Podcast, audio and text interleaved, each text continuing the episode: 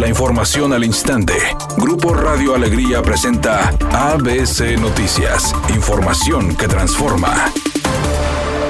Metro Rey informa a través de sus redes sociales que a las 10 horas se reactivó el servicio en la línea 2, luego del macro apagón que afectó a la población del estado a partir de las 8 horas, agregando que a las 11.15 terminaron las pruebas de seguridad en la línea 1 y se reactivó el servicio de la estación Exposición a San Bernabé.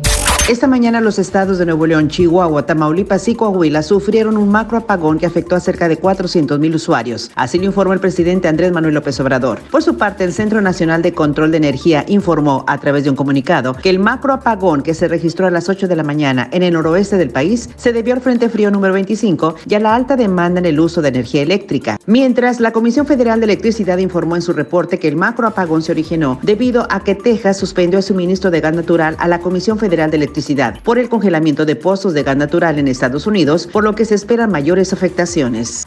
Editorial ABC con Eduardo Garza. El municipio de García Nuevo León está hundido en inseguridad, abandono de áreas verdes, servicios públicos ineficientes, sin recolección de basura y con una contaminación que envenena los pulmones de miles de habitantes de esa ciudad. Recientemente se hizo público el maltrato de animales en las perreras municipales. Así las cosas en blanco y negro en el municipio de García Nuevo León.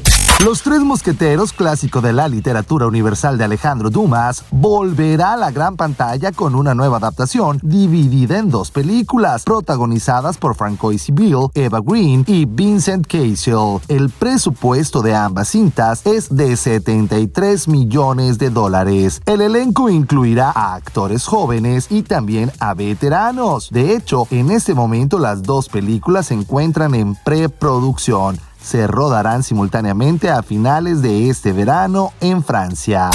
Nos reportan vialidad cerrada por acumulación de hielo en el pavimento, en la avenida Gómez Morín, en el municipio de San Pedro, para que tome sus precauciones. En Monterrey continúan los cierres parciales de la avenida Leones y Cumbres Elite, Leones y Pedro Infante en ambos sentidos de circulación. Gonzalitos de Leones a Lincoln, Fidel Velázquez y Bernardo Reyes, Boulevard Rogelio Cantú y Anillo Periférico, y Lázaro Cárdenas y Alfonso Reyes, para que lo tome en cuenta. Por otra parte, nos reportan un accidente menor en la avenida Benito Juárez y Arturo B. de la Garza, en el municipio de Guadalupe. Maneje con mucha precaución. Una tarde con presencia de nubosidad. Se espera una temperatura máxima de 6 grados. Para mañana martes 16 de febrero se pronostica un día con cielo despejado. Una temperatura máxima de 12 grados y una mínima de menos 3. La temperatura actual en el centro de Monterrey, menos 3 grados.